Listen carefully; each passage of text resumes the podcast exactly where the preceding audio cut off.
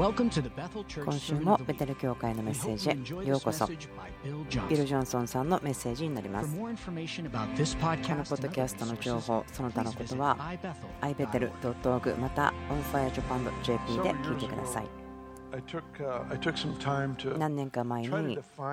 あることを考えようと思って時間を取った時がありました。それは考えの礎石。多くのものをしっかりとつなぎ止めておくような角のようなものですね。角が決まっていることによって他が全部落ち着くそのようなものなんですけどもそれは神学的な価値であったりでそれを他の方が持っていないわけではないけれどもこのベテル教会の中ではこの事柄がその角になる石ですよその考え方ですよということをしたいんです。これらの考え方というのが私たちの態度を導きますから今日はその話をしていきたいと思います。人の働きの2章から今日は話していきたいと思うんですけども彼らは人たちの教えを固く守り交わりをしパンを先祈りをしていた。これはこう書いてありますね。人たちの教えを固く守りとあります。神様の働きをしっかりと管理、保つことができました。なぜならば彼らがそこで受け取っているものをしっかりとどまっていたからです。この彼らが今いる季節というのをよく知っていました。そしてそこから急に進んでいったりそういうことはしなくてそこにとどまっていたんだと思うんですですからその人の教えというのを守っていたと思いますその人の教えのリストというのが聖書に書かれていないことは興味深いと思うんです。なぜならばこの人たちの教えというのはいつも真理なんですけれども今のものその今強調されているけども過去はそうではなかった。そのような使い方をされているんだと思います。1つ目のことは神が良い方であるということ。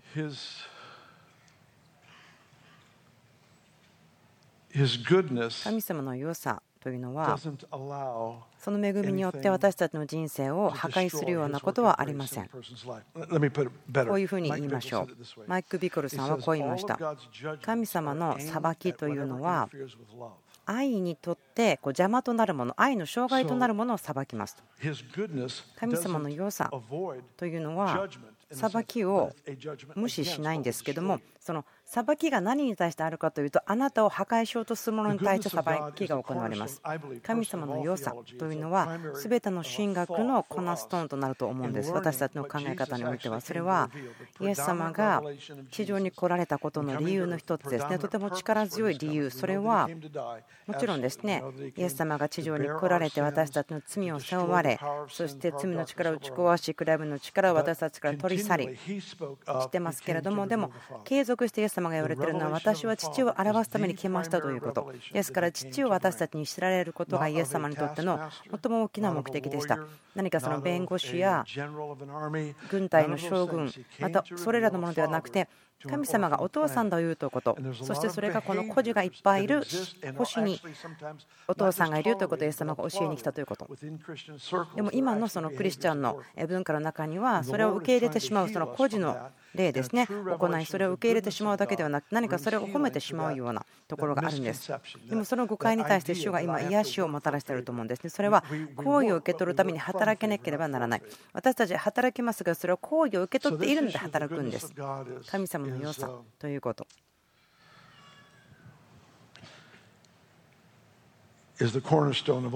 それが全ての考えのまた神学のコナストーンとなるものです。2つ目ですけども不可能ということはありえないということです。神と共にあれば不可能はないということ。でその領域に神様は私たちを入れてくださるんです。ですから神様がそのようなことを表明しています。終わらない力、可能性、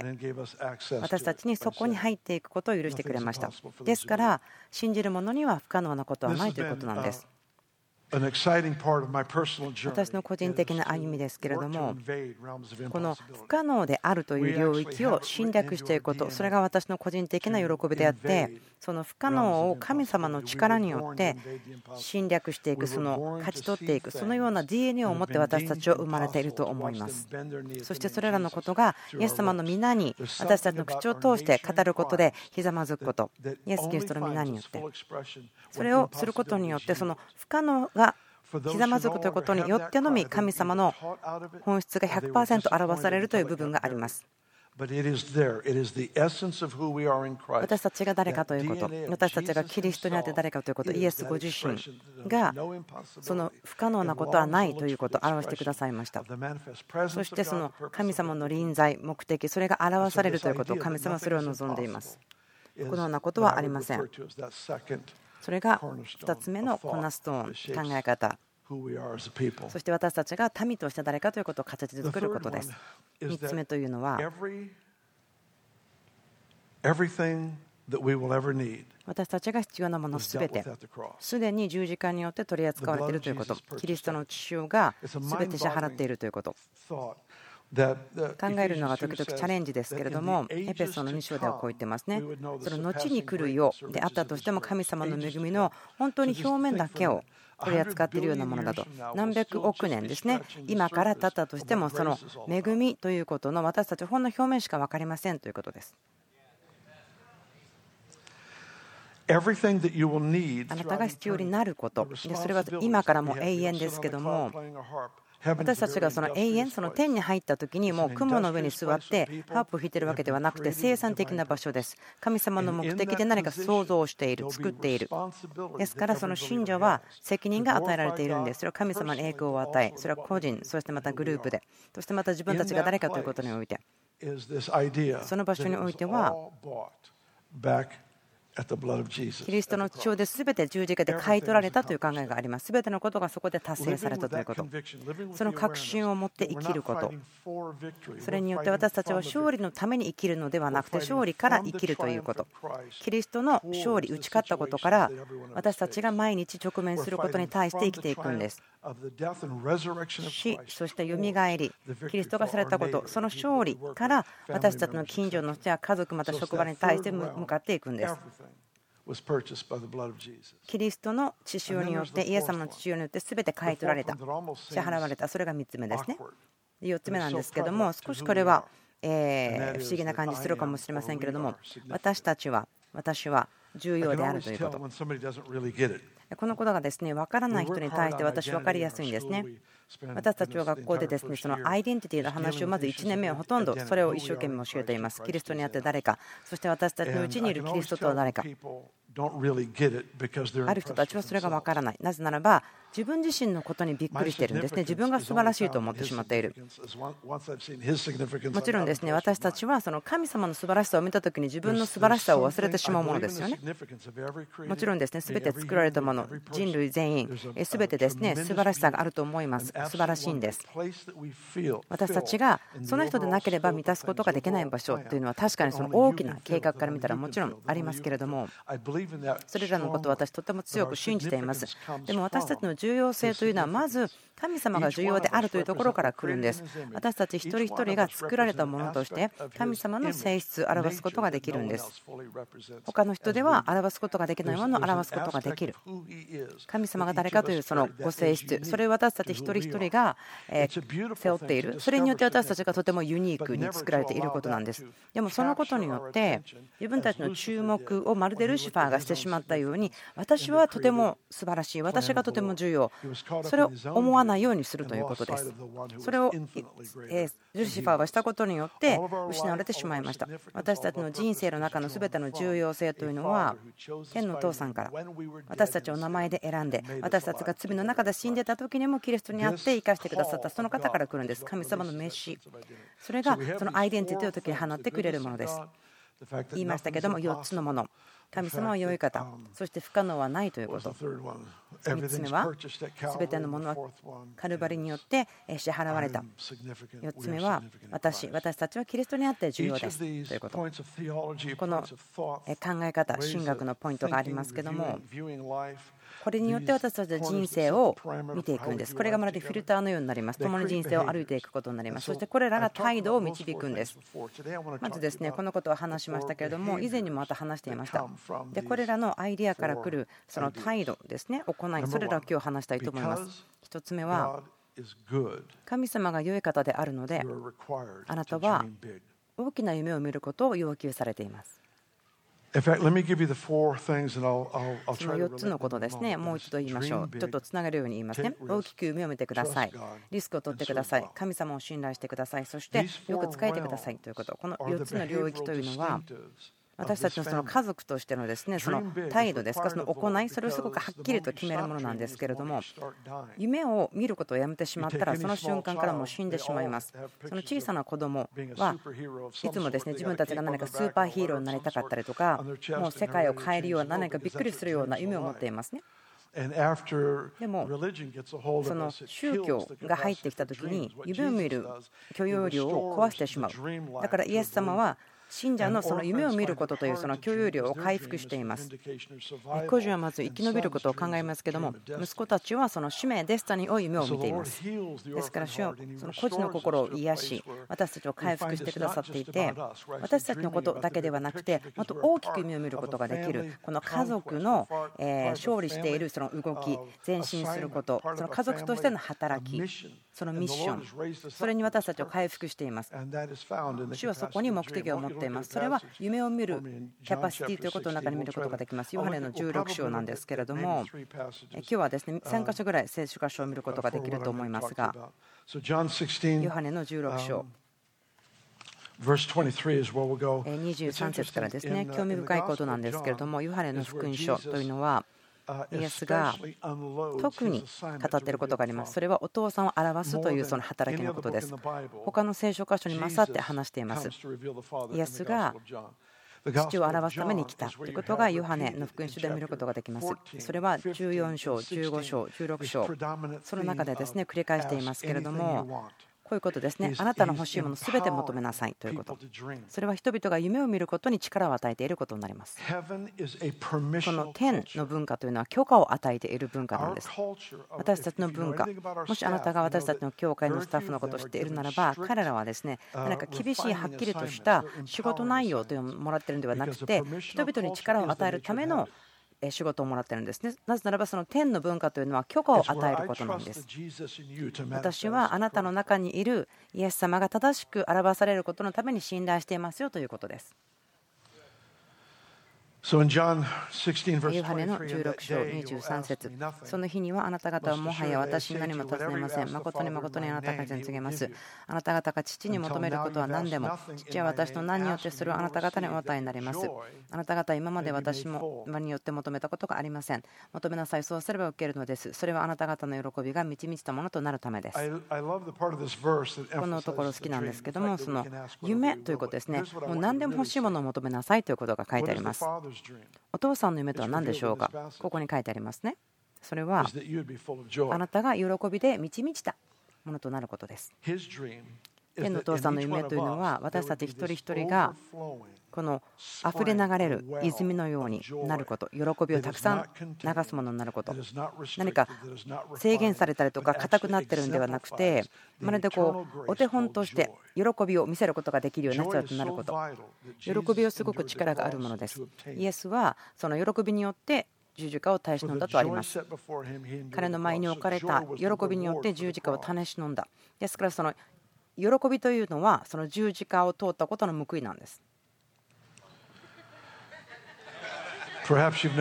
このことを皆さん聞いたことないかもしれませんけれども喜びというのが十字架に対する報いだったんです。喜びが報いでした。喜びのためにあの十字架を耐え忍んだんです。ですから喜びというのはものすごく高価なものです。値段がつけられないぐらいですそしてイエス様がこれを耐え忍ぼうと思った動機をも与えたものですね。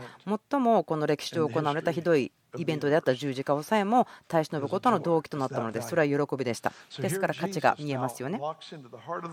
こで天のお父さんの心を分かち合ってますけれども、形状を語っていますね。神様が良い方であるから、あなたは夢を見ることを要求されています。神様の良さがあなたが夢を見ることができるようにしますよということ。でもそこからもう一歩進んでみてください。例えば、夢や望み、神の民が持つもの、それは神ご自身を表す、またその覆いを取り去ること、神ご自身の本質というのが、それなしには見ることができない部分があるはずです。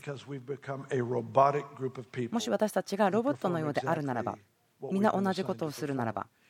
それは神様を表すものではなく、でも私たちはその関係の旅を歩くことです。そしてその関係の旅ということの中に、神はご自身をリスクを取る場所に置きました。そして私たちに言うんですね、あなたは何でも尋ねていいですよ、求めていいですよと。ですから、その信者が夢を見ることというのが神様にとってどれだけ大事だと思いますか？ベストにこう書いてありますけども、まるでその大きなたくさんの約束が入っている蓋を取って、神様があなたの代わりに働き、あなたが求めることや、考えること以上のことをしてくださるということ、神様言ってるんですよね。あなたが求めること、あなたが祈れること以上のことをしますよ。あなたが考えられないようなことを私しますよと言ってるんですね。私が住んでいるところは、もうあなたが思うこと以上のところにありますよ。神様はそれだけの情熱を持って私たちに心を配っておられます。2つ目は、不可能なことはない。ということに立っているので私たちの人生は多くの部分がそのリスクを取るものとして作られています。1987年ですけれどもアナハイムというところに行きました。イバベルの教会からリーダーたちと一緒にえビンヤードという教会のですね癒しの力のカンファレンスに行ってきました。その時私はすごく上かいていました。聖書で読んでいること歴史上で聞いたこと私の人生では全然起こっていなかったんですね。祈ったけど人々は亡くなっていたんです。もし天国に早く行きたければ私を呼んでください。私祈りますよみたいなそんな感じでした。そのことを聞いていたし読んではいたけれども私の近いところでは全然起こっていなかったんです。そのような状態でした。そして私はその癒しについてのことを私の祖父母に話したりですね。でも彼らはキャサリン・クールマンさんという方のすごく大きな素晴らしいですね。ミニストリーを見に行ったりとかしてたので話をしたんですけどもそのスタジアムでやるようなミニストリーでの癒しではなくて毎日の生活の中で全ての信者が油注ぎを持つようなそのことに私は情熱がありました。ですからこのビンヤード協会の話を聞いて多くの私たちが一緒にそこに行ってみたんです。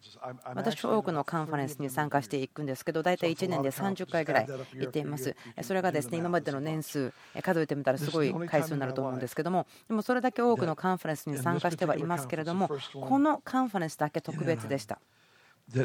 なぜならば、すべてのティーチング、私がそこで聞いたもの、私自身でも教えてきたことでした。すべてのことが同じでした。そして、その同じような例え話でさえも使ってきました。ですからもうこれ私のティーチングしてるのかなと思ったぐらいでした。でもそこで私がすごく欲求不満感じましたけども彼らは身をもっていましたけども私は進学があったんですね。ですから進学だけあっても経験がなければすごくですねフラストレーションがたまります。神ご自身が表される理由は神ご自身を私たちが知りそしてそこに神と会うことができるためですね。あなたを知るためにあなたの道を教えてください。神様のその本質を教えてください。神様ご自身の啓示というのは、神と会うための全てはそれは招待状のようなものです。そのイスラエルの民がいますけども、イスラエルの民はその神様の知識で満足してしまいました。でも、モーセはその道を知っていたと言っています。イスラエルは、民はですね神様の働きアクションで満足してしまいました。ですから、2つ目の質問をしなかったんですね。この行い、働きはあなたご自身をどう表していますかということ。モーセはその便利なところ、その心地よいところにはいなかったんですけども、求めました。でも、そのことは全ての信者に対して開かれていることです。ですから、リスクを取ることというのは、クリスチャンライフで大きなことです。そのその場所を作っていくこと。そのアナハイムのイベントで私が気が付いたことは同じようなことを信じているけれども多くの場合同じことを信じていますけども。でも彼らの人生は実がなっていました。自分を持ってませんでした。彼らはリスクを取ったんですね。ということですとどまっている信仰とまたその信仰の行いがあると思うんですけども2つなんです。とどまる信仰というのはアイデンティティに焦点を置きます。キリストが誰かあなたの中にいるキリストの話その信仰の行いというのはその宣教とつながっていますでもその信仰の行いというのはそのアイデンティティを持つ信仰の上に立っているものなんです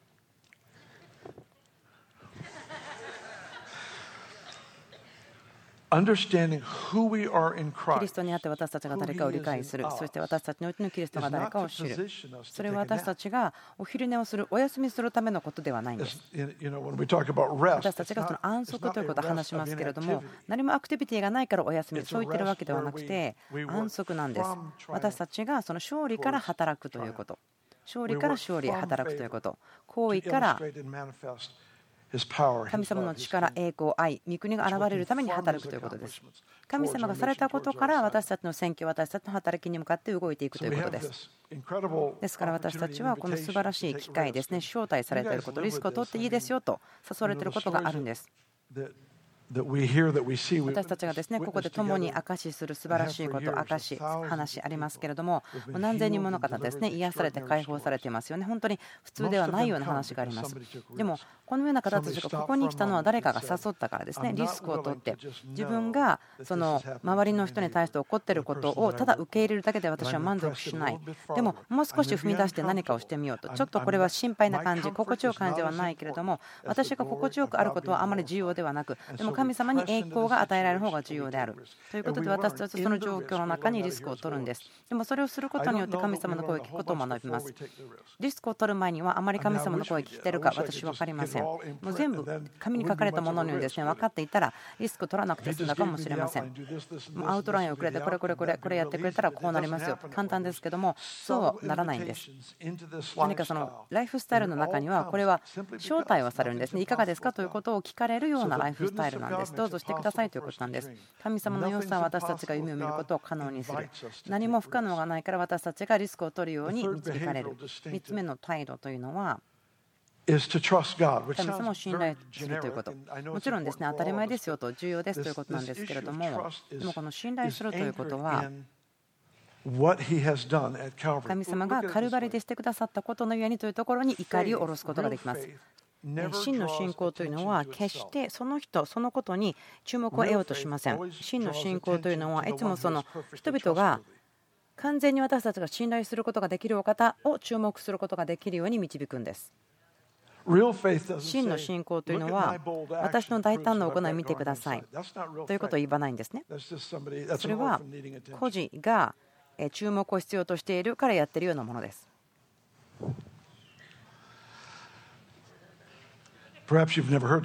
皆さんこのこと聞いたことないかもしれませんけれども。真の信仰というのは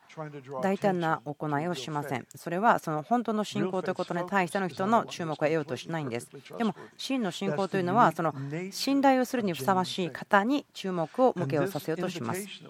私たちはこのような招待を主から受けていますけれどもこれはいつも神ご自身が誰かというところから養われています。そしてこのことは自分が誰かということを見つけることを助けます。自分の働きの中において。神様の御言葉、神様の誠実さ。神様は決して嘘をつきません。私たちをがっかりさせるようにからかうこともしません。何か神様は私たちが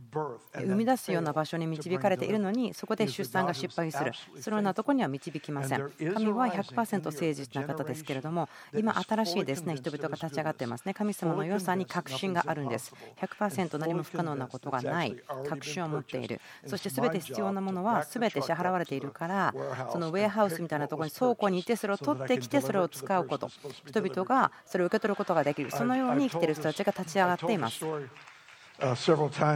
ある話を私何回かしたことあると思うんですけれども私たちが私と妻がですねこのベテル教会に移ってきた時にそのクリスさんとキャッチーさんが私たちと一緒にそのスタッフとして働いてくださるようにお願いしたことがあるんですけどもそれまではそのビジネスをしていたんですね。素晴らしいビジネスのヒストリーがありました。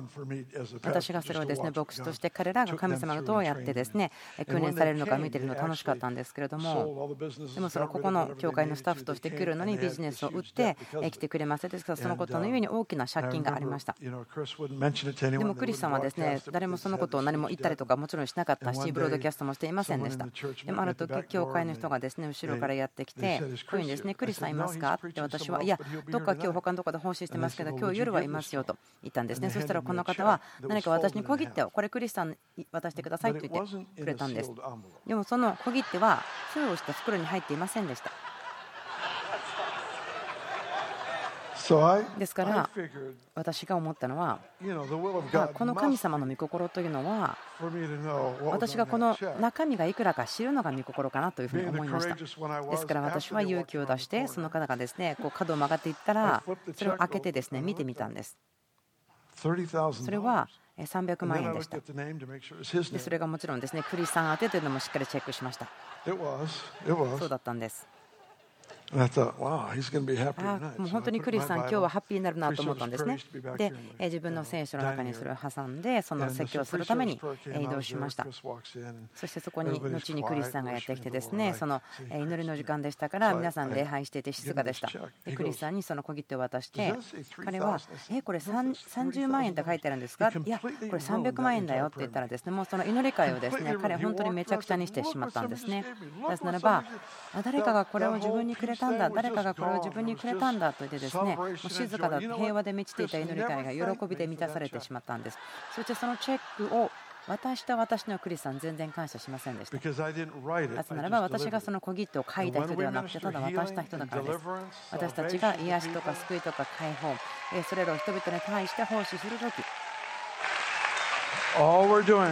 私たちがしているというのは、その小切手を誰か他の人が書いたものを渡しているようなものです。私たちがそのリスクを取る人生というところの土台はそれなんです。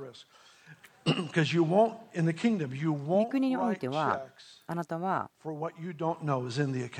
アカウントの中に入っているものを知らなければ、そこから小切手を切ることはできません。入っている分のことしかあなたは小切手を書くことはできないということです。最後の部分は、え御言葉をですね、え開いてもらおうと思ったんですけど、読むだけにしましょう。ローマの8の28。神を愛する人々、すなわち神のご計画に従って召された人々のためには、神がすべてのことを働かせて益としてくださることを私たちは知っています。これを知っている方、もし祈りがすぐさま答えられるならば、このような聖書は箇所は必要ありませんね。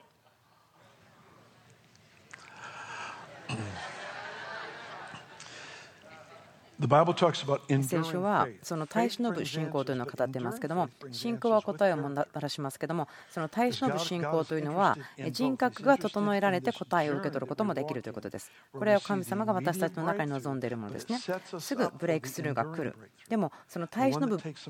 ことも神様に導かれます。それが私たちのその形が作られるですね。その過程になります。ジョセフ・ガーリントンさんという方はこう言いますけども私たち栄光から栄光へ進みますますけどその部屋の間はとても大変ですよというふうに言っています。栄光から栄光はお部屋を移動しますがその廊下で移動している時はすごく大変です。何も起こっていないような感じ。もう聖書にはこう書いてあるけどこれが起こってない。そういうような時です。でもそこに信頼することということ。それから神ご自身が誰かということにとどまります。私たちの周りの状況が聖書が言っているようになってないけどでもそこから動かないということができます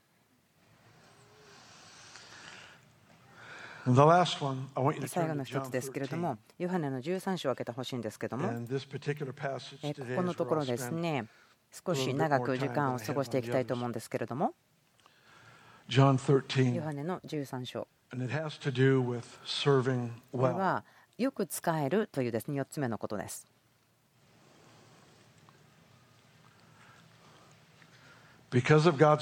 神様の良さのゆえに、私たちは大きな夢を見ることを要求されます。不可能なことは何もないので、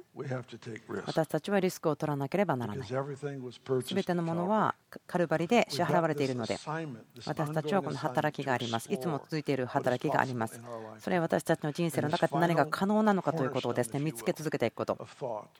もう一つのそのコーナーストーン。それは私は重要です。私が重要であることのゆえに私はよく使えなければならない。自分のことがキリストにあって誰かということを見ている人たちというのは決して他の人がその人の周りに来てその人の帝国を立てるそのようなことはしないんです私はいろんなことを見ていますけれども、もちろん自分たち人々と働きますね。それはキリストにあって誰かとか、全くアイデンティティとか分からない人たちと共に働いていますから、見ていくんですね。そのキリストにあることによって罪から自由になって、そのキリストにあることが私たちの歴史とか、素晴らしい旅路なんですけども、そのプロセスの中にあって、ある人たちはですね、え、自分すごいんだなって自分にびっくりしてしまうんです。賜物とか、いろんなことできるということ。だから大きな名刺を作ってですね、大きなミニストリー、これができます。もう宇宙ごと変えますみたいな、そんなことができる人たちがいるようです。あなた、今その話聞いて笑いましたけども、でも何か似たような結果、もうちょっと少ないですけど、ほぼすごく似てるようなことを見たことがあります。私、そこで気がついたんです。あまだ彼らは分かってないんだ彼らはまだ分かっていない自分たちのことを重要だと思っている神様から離れて重要だと思っている神様がどれだけ重要かということから離れてそれを見てしまっている。このストーリーの中で私たちは素晴らしいイエス様の弟子たちの足を洗っているところを見ることができます。言いますけれども、え悪魔はすでにシモンの子イスカリウテルのここにイエスを売ろうとする思いを入れていたが、イエスは父が万物を自分の手に渡されたことと、ご自分が神から出て神にことを知られ、夕食の席から立ち上がって上着を脱ぎ、手拭いを取って腰にまとわれた。それからたらいに水を入れ、弟子たちの足を洗って、腰にまとっておられる手拭いで拭き始めた。こうしてイエスはシモン・ペテロのところに来られた。ペテロはイエスに言った。主よあなたが私の足を洗ってくださるのですか？イエスは答えて言われた。私がしていることは今はあなたには分からないが後で分かるようになります。ペテロはイエスに言った決して私の足をお洗いにならないでください。イエスは答えられた。もし私が洗わなければあなたは私と何の関係もありません。シモン・ペテロは言った。主よ私の足だけでなく手も頭も洗ってください。私、ペテロが大好きです。同じならばですね、ペテロは1か0か。イエスは彼に言われた。水浴したものを足以外は洗う必要がありません。全身清いのです。あなた方は清いのですが、皆はそうではありません。イエスはご自分を裏切る者をしておられた。3節から申しておきたいんですけども、イエスは父が万物を自分の手に渡されたことと、ご自分が神から出て神に行くことを知られ、夕食の席から立ち上がって上着を脱ぎ手ぬぐいを取って腰にまとわれた。このことをちょっと考えてください。ここで起こっていることの背景はイエスはすでにその裏切りが始まっていることを見ていました。もう始まった動きがあった。それを分かっていました精霊はここですごくはっきりしているんですけれども私たちに分かるように助けてくれていますね。この全体としてイエス様が何をしようとしているのか。ご自分が神から出て神に行くことと知られそして父が万物をご自分の手に渡されたこととあります。ですからこれが究極的な啓示だと思うんです。イエス様に個人的に与えられたもの。ご自分の目的とその使命、そしてそれがこのその働きを達成するためには、その弟子たちの足を洗うことであるということ。あなたがご自身が誰かということが分かったら、それはもう与えたいものになるんです。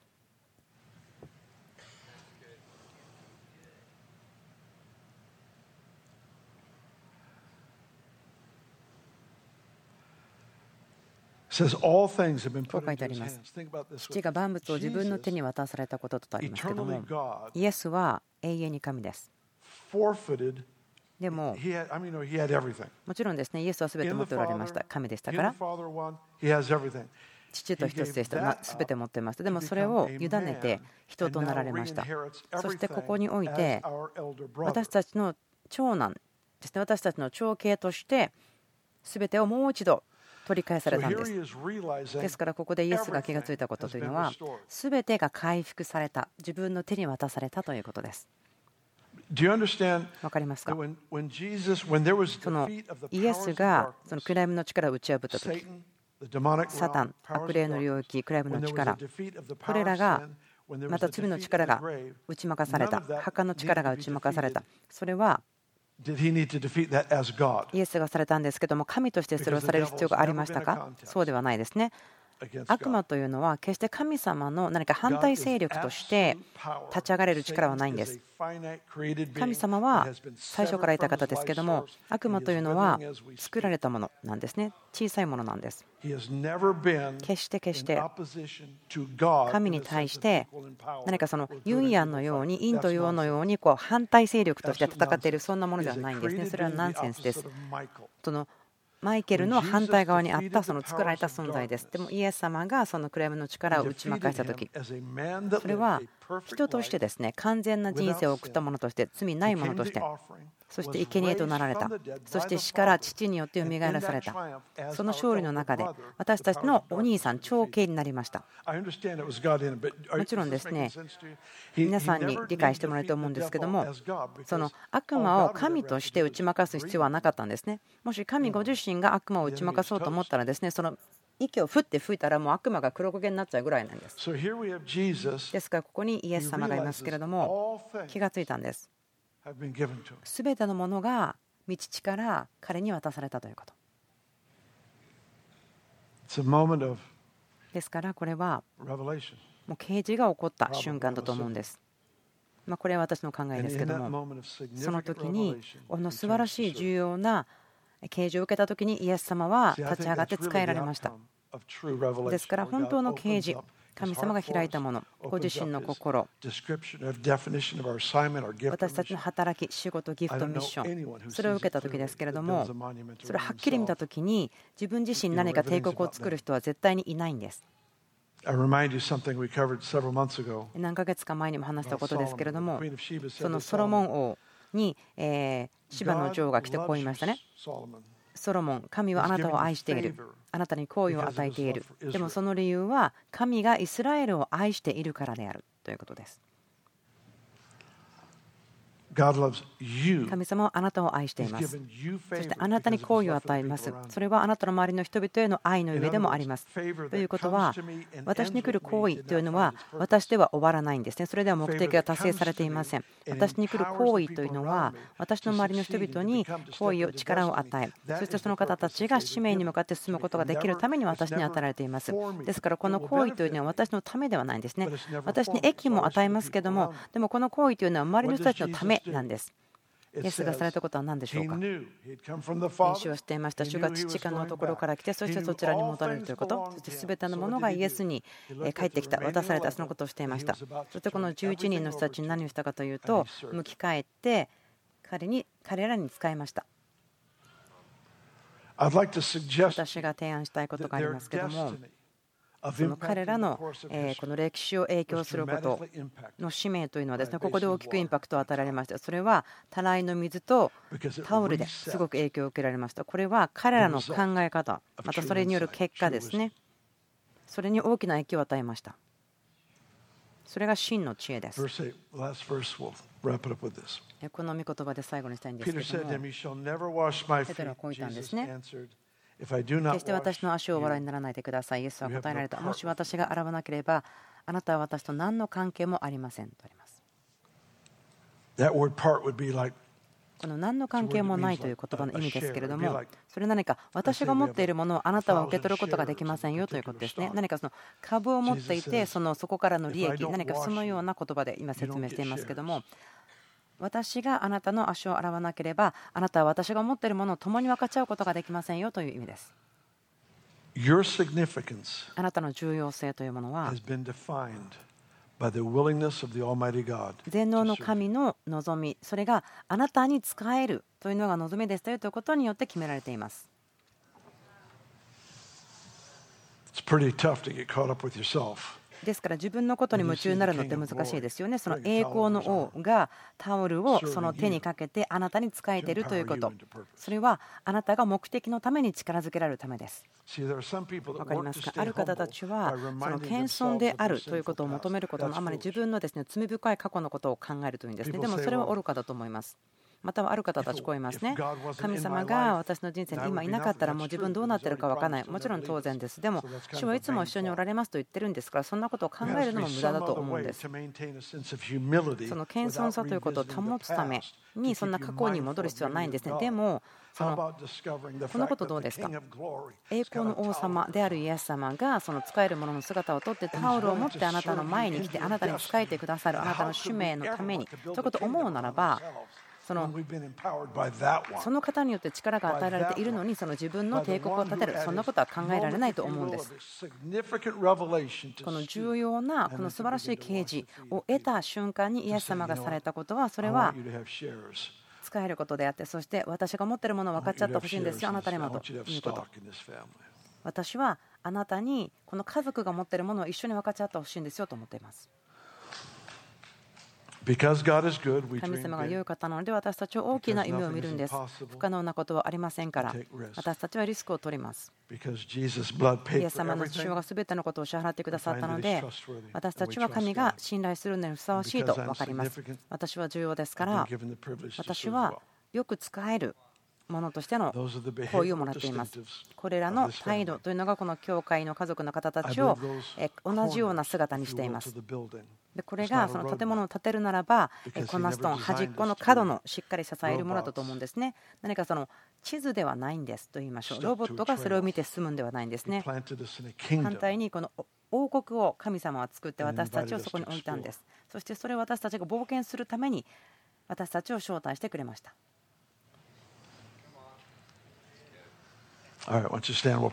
どうぞ立ち上がってください。お祈りしましょう。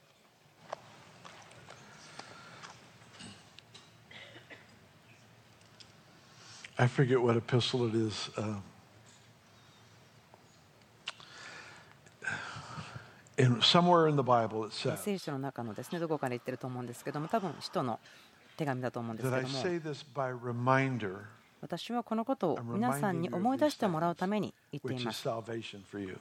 あなたの救いのことをあなたに思い出すために書いていますよというふうに書いているんですね。思い出すことは私たちにとって何かですねしっかり立つことを助けてくれます。打ち破りをもたらしてくれます。私たちがキリストに従う人生を歩いている時に。私はこう思っています。その人の働き2章ですね。先ほどのようにそのような人の教えをしっかりと守るというところがありますけどもこう言いたいと思うんです。神様が今その私たちが来ているこの時にですね強調していることにしっかりと目を向けるべきだと思うんです。そして私たちはそのことになんか常に、えー契約を結ぶというかですね情熱を持って接していくんです。私結婚してですね42年になりますけどもとても幸せです。結婚した時よりもえっと何か増加しているので感謝しています。今の方が妻を愛しているということができます。そしてでもこう言ってないですよね。その日に私があなたを愛したから結婚したんではないですよとそしてそれがずっと続いたらいいなと思っていたわけではありません。私、いつもですね妻に愛してますと言うんですね。テレビを見ている時であったとしても、急にですね、あ私はあなたを愛してますよというふうに言うことがあります。まあ、あまりですね詳しいことはここで言わない方が良いですけれども、私たち2人の会話の時にした方がいいようですね。私はその契約をですねリニューする、更新するんですね、行動によって、行いによって。その日々、毎日1回ではなくて、でも1日に何回もその更新するんです。なぜならば、あなたがそこに置かれたものの中に、あなたはいつもその人生の最も重要な期間に得たものをですねいつも新しくすることができます。これとこれが私を形作った。そしてこのことのゆえに私はそのことをもっと考えて新しくしていく。しっかりその中に根を下ろしてそのこの角のところですね。私の中で作られているもの祈ります。天の父さん、祈りますけれども、あなたが私たちをいつも覚えさせてください、見ることができるようにしてください。それがキリストの思いに対して、人たちの教え、この時のための私たちが今生かされている時間あなたの息あなたの心臓の音あなたが今していらっしゃること分かることができますように。そしてそこに立ってアーメンということができますように。それらのことに対して本当に契約をですね新しくすることができますように。これらのことがリハーサルされるだけではなくて実践されるようにもう彼らが今やってる以上にされることができますようにそして私たちが起きる時に御国はどんな感じなんだろう。この一日この働きする中でどう変わるんだろうと見ることができますようにお父さんありがとうございます。あなたが達成してくださったこと、私たちの代わりにしてくださったこと、感謝します。私たちそれに値しませんけれども、イエス様にそれが全てふさわしいのです。私たちがこの恵みを受け取っただけです。イエス、アーメンと言います。その恵みを祈ります。イエス様の御名によって、アーメン。今週のメッセージ聞いてくださってありがとうございます。 Bethel.tv どうぞチェックしてみてください。また、 onfirejapan.jp でも聞いたりしていただけます。